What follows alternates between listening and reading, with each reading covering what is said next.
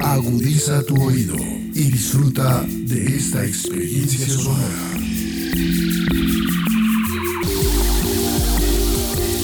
Este es un podcast Radio Unal.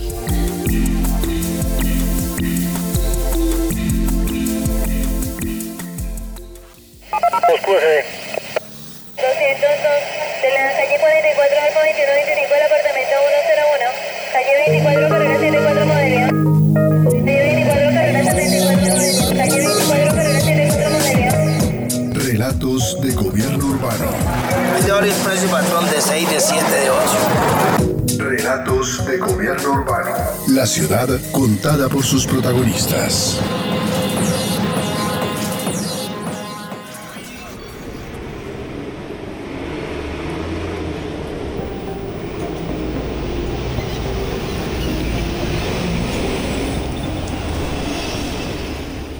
En los paisajes urbanos de Latinoamérica es común encontrar asentamientos de origen informal, casas hechas de materiales reciclados, historias entretejidas de violencia en cada bohío, rancho o casa de cartón y plástico.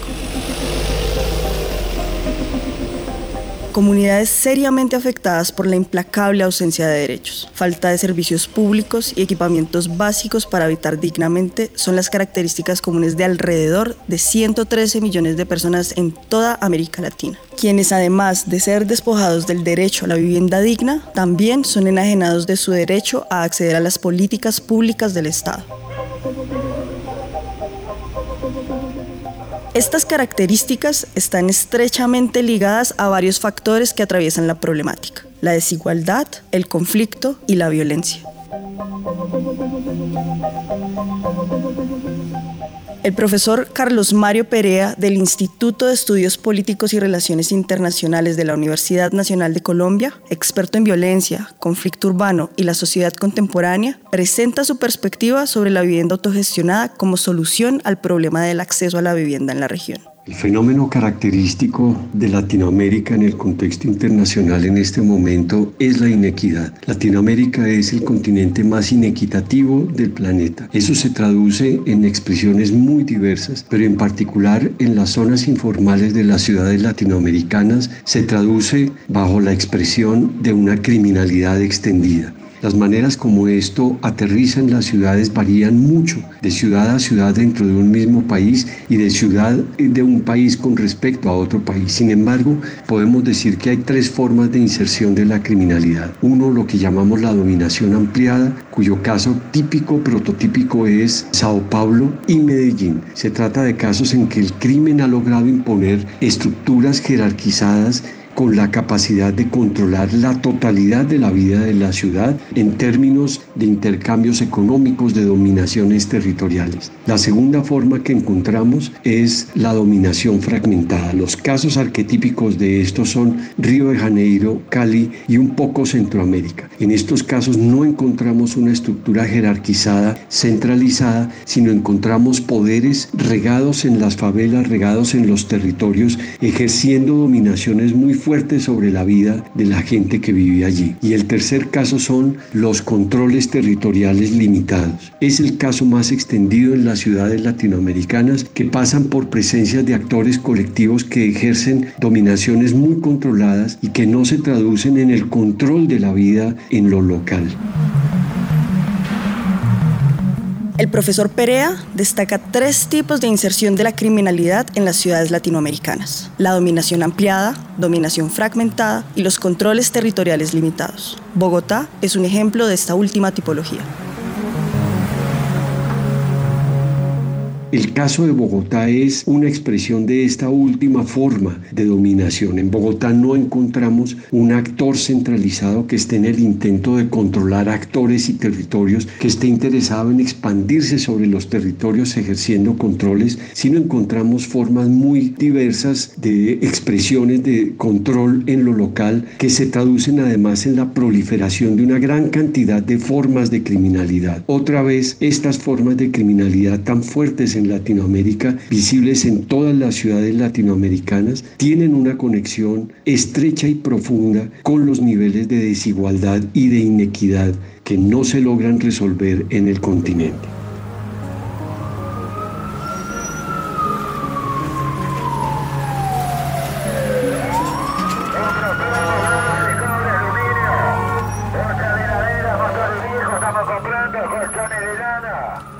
Según cifras del Banco Mundial, Colombia es el país más desigual de Latinoamérica, situando su coeficiente de Gini en 0,523, en donde 0 es el nivel menor y 1 es el más alto de desigualdad.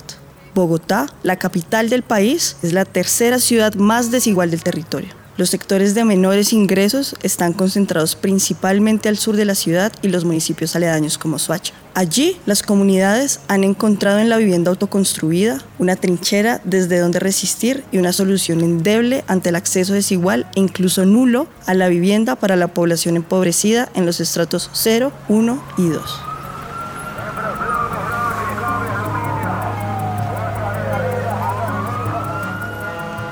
A esto se le suma un factor determinante, la violencia y el conflicto social que irremediablemente se encuentra presente en las comunidades más vulnerables de nuestro país. No me parece ni conveniente ni justo generalizar y decir que una violencia exacerbada en los barrios informales del sur y de Soacha. Por supuesto que hay violencia, sí, pero no me parece cierto que se pueda generalizar de esa forma, porque además contribuye a la estigmatización de estos barrios que ya de por sí están bastante estigmatizados y a la peligrosa asociación entre barrio popular o informal y violencia. Jaime Hernández, profesor de la Universidad Javeriana, analiza la causa de la existencia de la violencia urbana en ciertos territorios. Ahora bien, sí claramente la ausencia del Estado la facilita, la promueve, la hace más posible esta violencia que vemos en, en algunos sectores eh, informales de, de Bogotá y de nuestras ciudades. Y no me refiero a la ausencia de policía, eventualmente no, no, no sobraría, sino a la ausencia de, de políticas, de programas, de realmente enfrentar esas deficiencias estructurales ¿sí? de la población que, que habita en estos sectores, por lo cual quedan de cierta forma desamparados y aunque mucho hace la organización social, pues no tiene ni las posibilidades ni las competencias para abordar de manera amplia este problemas tan, tan complicados. Un ejemplo puede ser el sur de Bogotá y Soacha. Si nos adentramos más en el problema, tenemos que las comunidades en las que se agrupan estas viviendas autogestionadas son más susceptibles a problemas de violencia, pandillas y drogas. A la vez, son víctimas de la negligencia estatal que ha permitido que estas condiciones se mantengan en el tiempo. El concejal Einer Gaitán habla sobre el tratamiento de esta problemática por parte de las administraciones distrital y municipal de Bogotá y Soacha. El tema de los asentamientos informales corresponde a varios fenómenos entrecruzados que explican el desbordado crecimiento de las grandes ciudades en el país. En el caso pues, de Bogotá hay que tener en cuenta que su periferia aceleró su crecimiento en la medida que el conflicto armado interno pues, fue desplazando cientos de miles de familias que eh, asentadas en la frontera sur, especialmente en el municipio de Soacha, a partir de los años 70 y 80 fueron fundando barrios, asentamientos que por su propio desarrollo pues fueron excluidas de las políticas públicas del orden municipal. Si bien cierto Bogotá avanzó desde los 90 en procesos de gestión del riesgo, reorganización, en instrumentos de gestión del suelo, etcétera, hay que decir que en el caso de Soacha pues desafortunadamente este fenómeno de los asentamientos informales ha venido creciendo. Hoy hay un sinnúmero de asentamientos entre las comunas 4, Altos de Cazuca y 6, Altos de la Florida, que pues no gozan en su mayoría de mayor respaldo institucional, de oferta pública y evidentemente esto conlleva a múltiples vacíos en materia de derechos humanos, de derechos constitucionales para las poblaciones que van llegando, incluso en fenómenos de desplazamiento intraurbano e interurbano la respuesta, digamos, que, que, hemos visto en los últimos años ha sido más bien no articular crecimiento por vía de los proyectos de vivienda en clave de reubicación, como digamos, debería ser en el caso de Soacha, sino al contrario, toda la política de vivienda está ligada al mercado inmobiliario, mientras pues hay un abandono, un olvido a las comunidades asentadas en la informalidad. En Bogotá, aunque se ha avanzado en ello, pues también hay que decir que esa frontera porosa entre Ciudad Bolívar y Altos de Cazucá pues ha sido un corredor también donde pues por cuenta de justamente esta informalidad se han asentado grupos de diversa naturaleza ante pues la exclusión institucional que no da mayores respuestas y obviamente pues eso conlleva a pues que índices como eh, en materia de seguridad, en materia de oferta pública educativa, de sanidad sean deficitarios.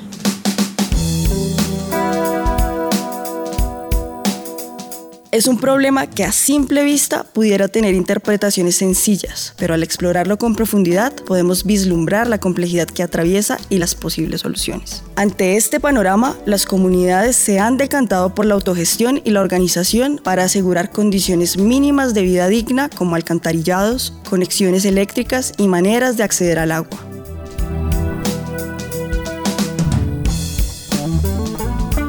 Hernández explica el papel de la organización comunitaria en las problemáticas sociales subyacentes del acceso desigual a la vivienda. La organización social, la organización comunitaria ha sido fundamental, ha sido crucial en los barrios de origen informal para su transformación, para su desarrollo, para su progreso. La literatura ha documentado ampliamente en Colombia y en América Latina cómo es a través de esta organización comunitaria que se logran cosas ante la ausencia del Estado. Y de cierta manera, pues es la organización comunitaria quien suple al Estado, en ese, en ese caso no debería ser, por supuesto, porque pues eh, ni es su papel ni, ni alcanza a, a, lograr efectivamente resolver todo, pero en buena medida, con algunos casos, diría yo, exitosos, demuestran que una sólida organización comunitaria puede avanzar y en mucho en mejorar las condiciones de vida de la población, incluyendo por supuesto el acceso a la vivienda, a los servicios, pero también facilitando y trabajando, coordinando y buscando oportunidades para poder encontrar oportunidades eh, para la gente, sociales, económicas, culturales y de otro tipo. La organización comunitaria ha sido históricamente y considero sigue siendo el factor clave del desarrollo de los barrios informales en nuestras ciudades. Desde el punto de vista del concejal Gaitán, las comunidades cumplen un papel primordial. El papel de la organización comunitaria, yo creo que eso es lo que hay que mayor resaltar en términos de en el entendimiento del fenómeno de los asentamientos informales. Fíjense ustedes que, por ejemplo, Altos de Cazucá no se puede explicar sin los procesos inicialmente de autoorganización, de procesos populares que se fueron asentando ante pues, la exclusión económica en la capital. Obviamente ya con los fenómenos de violencia que se agudizaron en los años 80 y 90 pues se desbordó la situación y tenemos lo que tenemos, ¿no? Asentamientos informales, desprovistos de derechos, de servicios, pero hay que decir que la organización comunitaria en cierta medida ha ayudado a facilitar temas de servicios públicos, temas de educación popular, temas de seguridad comunitaria, temas de organización política comunitaria alrededor de las juntas de acción comunal o de las redes de veedurías. Es decir, en el caso concreto de, de, de Soacha, el sur de Bogotá, no se puede explicar el surgimiento de barrios informales, sino a partir también de procesos de autoorganización de la comunidad que han sido fundamentales para dotar de dignidad a estos nuevos habitantes que, que, han venido llegando en los últimos 40 años y que pues de alguna manera han, han, sopesado o han intentado llenar el vacío que ha dejado la desidia institucional pues que digamos solo aparece cuando se trata de desalojar, cuando se trata de imponer la fuerza y de no reconocer que los fenómenos de desplazamiento, ocupación informal, pues corresponden a, a dinámicas del orden nacional que se expresan localmente.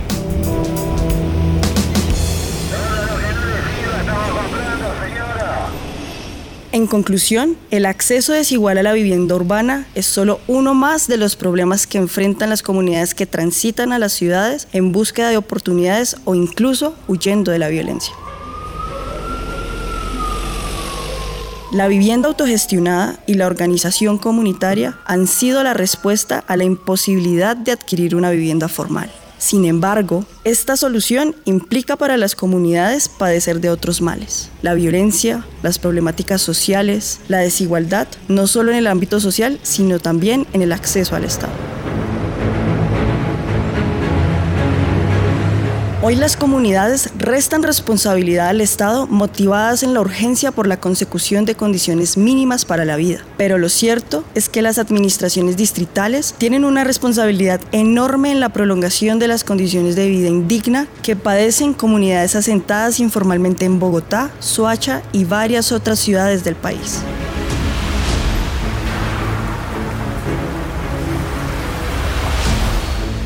Este podcast contó con la dirección de Ana Patricia Montoya Pino y Diego Peña Porras, profesores del Instituto de Estudios Urbanos de la Universidad Nacional de Colombia. La investigación periodística y locución de Jenny López García, estudiante de la Universidad Nacional de Colombia, el apoyo periodístico de Claudia Sánchez y la producción sonora de Edgar Huasca.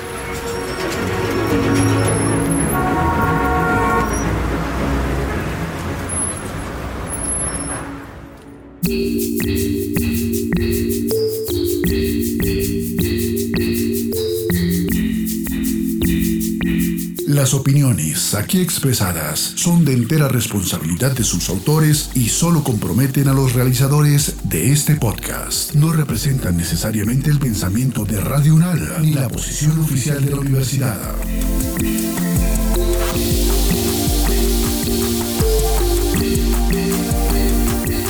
Este y otros podcasts en nuestro sitio web podcastradio.unal.edu.co Síguenos en nuestras redes sociales. Nos encuentras como Podcast Radio Unal. Universidad Nacional de Colombia. Proyecto cultural, científico y colectivo de nación.